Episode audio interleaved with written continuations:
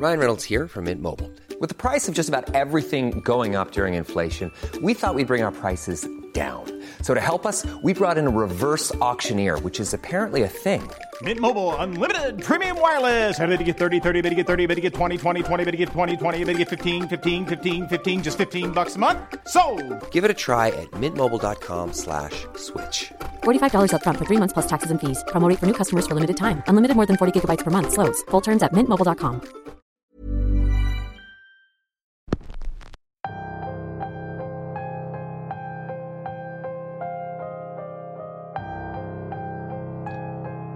Todos en algún momento hemos tenido que usar una de estas aplicaciones de autos que funcionan como taxis.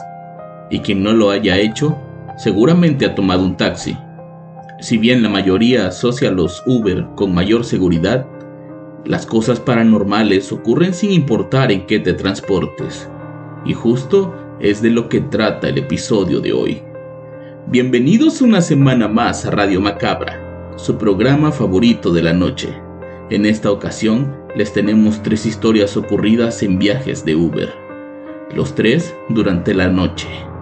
¿Estarían dispuestos a subir alguno de estos viajes?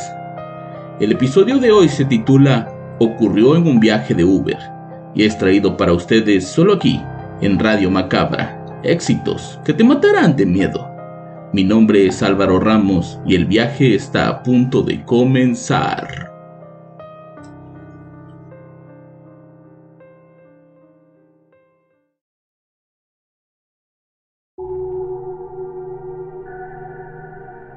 Esta historia me sucedió hace relativamente poco. Desde esa noche no he podido olvidar todo aquel evento, pues aunque yo no las vi, la cara del conductor era de terror, lo cual no pudo ser actuado. En aquel momento trabajaba como mesero en un bar que cerraba cerca de las 3 de la madrugada. La Ciudad de México es muy grande y por las noches, sin tanto tráfico, suele sentirse más pequeña. Diario pedía un Uber, el viaje a casa me tomaba unos 40 minutos y prefería ir lo más seguro que arriesgarme en un taxi de la calle. Justo en ese tiempo no tenían la mejor reputación. Esa noche era jueves, como faltaban días para la quincena, no había mucho movimiento. De hecho, el tráfico estaba demasiado tranquilo. Esa noche me tocó un conductor muy platicador. Yo también suelo ser una persona que le gusta hablar, así que el viaje estaba siendo muy agradable al menos hasta que llegamos a un semáforo en la avenida Tláhuac. El conductor se detuvo a esperar la luz verde y yo aproveché para mandar unos mensajes. De pronto, el brillo de la luz verde se reflejó en la ventana, pero no avanzamos. Levanté la cara y confirmé que ya estaba el SIGA. Miré al conductor que estaba completamente inmóvil con ambas manos en el volante y que movía los labios como si estuviera rezando. ¿Pasa algo? le pregunté. El hombre no respondió Únicamente me señaló con su mano hacia el frente. Intenté ver algo extraño, pero les juro que no había nada fuera de lo normal. Únicamente estaba el semáforo que ya estaba a punto de cambiar de amarillo a rojo nuevamente. ¿Las, las vio pasar, joven? Me preguntó el conductor mientras esperábamos de nuevo la luz verde. ¿A quién? E, eran cuatro mujeres vestidas de negro y cargaban veladoras. ¿De verdad no las vio? No, jefe, le juro que yo no vi nada. El hombre se persignó y no volvió a decir una sola palabra hasta que llegamos a mi destino. Antes de bajarme me dijo, que Dios lo bendiga, joven, y cuídese mucho. Aquellas mujeres eran las almas del purgatorio y si yo las vi, entonces puede que vengan por mí. La voz del hombre era de tristeza y miedo. Su despedida la sentí realmente como si pensara que algo malo le iba a pasar. Al día siguiente comenté eso con mi abuela. Le dije que el conductor había visto a las ánimas y que estaba muerto de miedo. La abuela me dijo que en su pueblo se decía que cuando alguien ve a las ánimas del purgatorio es porque vienen a llevarse a alguien de su familia. Aquella siguió siendo mi ruta por mucho tiempo, y aunque nunca volví a coincidir con aquel conductor, siempre que me detengo en ese semáforo me persigno y pido por él, pues nunca se sabe qué pudo haber pasado después de haber aquellas espíritus de la noche. Esta historia puede que no tenga tanto terror, al menos como el que suele compartirse aquí, pero para mí fue una experiencia de la que pude salir viva y el miedo que sentí no se lo deseo a nadie. Mi nombre es Susana y tengo 22 años. Una noche salía de la escuela y para mayor seguridad pedí un Uber. No era tarde, eran pasadas las 8 de la noche. Yo tengo la costumbre de avisar cuando tomo un taxi o un auto de aplicación, pero esa noche como era temprano, no avisé a nadie. Cuando me asignaron el auto decía un nombre y un número de placas, pero cuando llegó el vehículo las placas eran diferentes. Al principio no me quise subir, pero viendo lo que estaban tardando los autos y por el tema de no cancelar el viaje, terminé abordándolo. Ya íbamos como a mitad del camino cuando el tipo apagó el celular y me dijo que tomaríamos una ruta más corta, pues tenía que resolver un asunto personal. Eso ya no me dio buena espina y comencé a cuestionarlo. De inmediato le mandé la ubicación a mi hermano y le dije que el Uber estaba tomando otro camino. Las cosas en la ciudad no estaban como para que yo confiara ciegamente en ese hombre, así que le pedí que me dejara en una gasolinera que estaba más adelante. El hombre se negó, pues argumentaba que no podía cancelar el viaje y que tenía que llegar hasta el punto de entrega. Todo eso con el teléfono apagado. El tipo se metió por unas calles que no tenían semáforos. Manejaba una velocidad imprudente y cuando bajaba la velocidad se aseguraba que yo no pudiera abrir la puerta. Era obvio que me quería hacer algo. En mi mente quería gritar, pero por alguna razón no me atrevía. Poco a poco nos fuimos adentrando en una colonia semidesierta. No había nadie en las calles y las casas estaban completamente cerradas. Tranquila, no te voy a hacer nada, me dijo mientras pasaba por un tope a toda velocidad. En ese momento pensé que me iba a matar. Intenté llamar por teléfono a mi hermano, pero las llamadas no salían. No sé si tenía algún artefacto para restringir la señal o si solo era una coincidencia. De pronto, el hombre se detuvo cerca de una escuela y se bajó a rezar en lo que parecía ser un altar. No le puso seguro al auto ni tampoco me dijo que no me bajara. Solo se bajó y se paró frente a aquella pequeña capillita a un costado de la calle. De inmediato abrí la puerta y corrí lo más rápido que pude. Me atravesé una avenida y llegué casi sin aliento a un puesto de tacos que atendía una mujer y su hijo. Ellos me preguntaron que si me pasaba algo y yo solo pude responder que me habían querido secuestrar. Las personas en la taquería de inmediato se levantaron y se acercaron a mí como para protegerme. Yo tenía miedo de que ese hombre regresara, pero el tener cerca a esas personas me hacía sentir un poco más segura. Ahí por fin pude hacer mi llamada. Durante el tiempo que estuve esperando a mi hermano pude escuchar como algunos clientes de la taquería hablaban sobre mí pude escuchar cómo se referían a ese hombre como uno de los rezadores. La mujer del negocio me dijo que no era la primera vez que alguien llegaba ahí pidiendo ayuda. Era muy común que por las noches algunas personas que no parecían ser buenas pasaran a rezar a ese altar y a dejar veladoras o dinero. Lo que hay ahí parece un santo, pero nadie que sea católico lo conoce. Piensan que es alguna especie de deidad oscura a la que le rezan personas que se dedican a cosas malas. Nunca los atrapan y no les importa que la gente los denuncie, pues al parecer aquel santito les brinda la protección que necesitan. Después de esa noche no he vuelto a tomar un Uber que no coincida con la información de la aplicación, y siempre me aseguro de ir hablando por teléfono con mi familia para que sepan que no estoy sola. Sé que en parte fue mi culpa lo que pasó, pero creo que si comparto mi experiencia, alguien pueda tomar mi ejemplo y no exponerse a quién sabe qué tipo de personas que andan por las noches acechando a sus presas.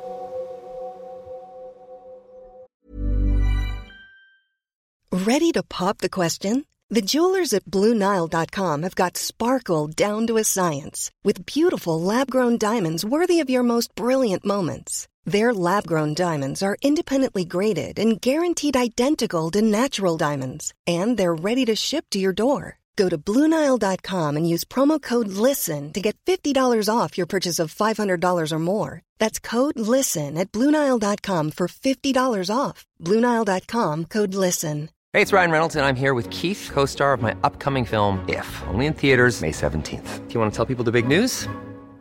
All right, I'll do it. Sign up now and you'll get unlimited for $15 a month in six months of Paramount Plus Essential Plan on us. Mintmobile.com slash switch. Upfront payment of $45 equivalent to $15 per month. Unlimited over 40 gigabytes per month. Face lower speeds. Videos at 480p. Active Mint customers by 531.24 get six months of Paramount Plus Essential Plan. Auto renews after six months. Offer ends May 31st, 2024. Separate Paramount Plus registration required. Terms and conditions apply if rated PG.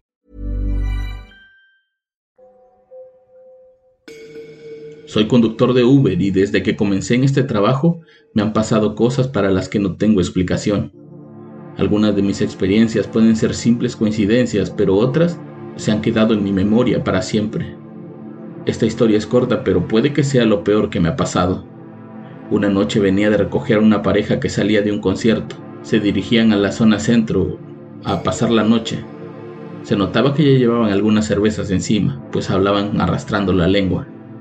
De pronto nos detuvimos en un semáforo y de la nada salió un tipo completamente drogado, con la mirada perdida, sumamente delgado, como queriendo limpiar mi parabrisas. Le dije que no, pero el tipo ni siquiera me vio. Echó su líquido en el cristal y comenzó a pasar un trapo. Tenía la mitad del cuerpo sobre el coche y a pesar de que encendí los limpiadores, el tipo seguía haciendo el mismo movimiento. La pareja de inmediato me dijo que no le dijera nada, que parecía ser un tipo que no estaba en sus cabales y que en un arranque de locura nos podía atacar. Hice lo que me pidieron y esperé. El semáforo cambió a verde y el tipo seguía limpiando en el mismo lugar con la mirada puesta sobre mí.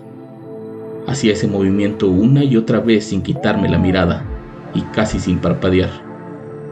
Debo aceptar que su mirada me dio un poco de miedo. De pronto el tipo dejó de hacer lo que hacía y se paró al lado de mi ventana como esperando una moneda. Obviamente le dije que no y avancé. El resto del viaje transcurrió sin problemas. Dejé a la pareja y me salió un viaje hacia el poniente de la ciudad, a muchos kilómetros de distancia de aquel hombre. Nos detuvimos en un semáforo y de la nada salió el mismo hombre, de un lado que no pude ver. No era uno parecido, era el mismo. Al verlo cómo se arrojaba sobre el coche y comenzaba a limpiar el cristal, una sensación de escalofrío se apoderó sobre todo mi cuerpo. Los vellos de mis brazos se electrificaron y por un momento me paralicé. Esta vez el tipo terminó rápido y sin pedirme dinero caminó hacia el auto de atrás. Seguí mi camino y tal vez por los nervios casi choco con un señalamiento. El pasajero me preguntó si estaba bien, pues había notado que en el semáforo me había puesto muy nervioso. Le conté lo que me había pasado esa noche, más como para dejarlo salir que porque realmente creyera que todo eso era real. El hombre me dijo lo obvio, que la distancia entre un punto y otro era enorme y que difícilmente alguien en ese estado podría cruzar la ciudad caminando en tan poco tiempo. Tomé sus palabras como un alivio. Pensé que estaba cansado de manejar todo el día y que eso me estaba confundiendo toda la noche. Decidí que ese sería mi último viaje. Al dejar al hombre apagué la aplicación y me dirigí a mi casa para descansar. Antes de llegar, pasé a una gasolinera a llenar el tanque y mientras esperaba, vi algo que me dejó pasmado. Afuera de una de las tiendas de estas de conveniencia estaba ese hombre, con su franela al hombro y un bote de jabón. Estaba parado a un costado del bote de basura. Me miraba fijamente. Cuando el trabajador de la gasolinera se acercó a cobrarme, le pregunté si conocía al tipo. El trabajador miró hacia allá unos segundos y después respondió, Ahí no hay nadie, señor. Sigo trabajando en lo mismo, pero ya trato de hacerlo durante el día. Corro menos riesgos y me da más tiempo de ver a mi familia. Y dicho sea de paso, me evito estar viendo a personas que tal vez nunca estuvieron ahí.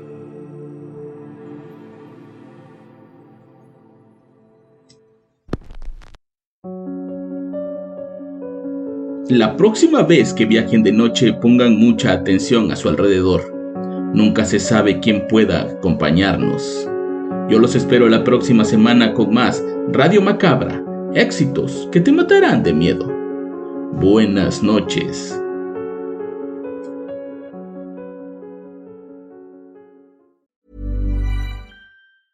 Hi, I'm Daniel, founder of Pretty Litter. Did you know cats tend to hide symptoms of sickness and pain? I learned this the hard way after losing my cat, Gingy. So I created Pretty Litter, a health monitoring litter that helps detect early signs of illness by changing colors, saving you money and potentially your cat's life. Pretty Litter is veterinarian developed, and it's the easiest way to keep tabs on your fur baby's health right at home. Go to prettylitter.com and use code ACAST for 20% off your first order and a free cat toy. Terms and conditions apply. See site for details. Hey, folks, I'm Mark Marin from the WTF Podcast, and this episode is brought to you by Kleenex Ultra Soft Tissues, your ally to help tackle your allergy symptoms this season. I love the change of seasons, but nobody loves pollen and all those other things floating in the air that make you sneeze during this nice weather. Kleenex Ultra Soft Tissues are hypoallergenic and allergist approved, so fight back against watery eyes and runny noses without worrying about irritating your skin. For this allergy season, grab Kleenex and face allergies head on.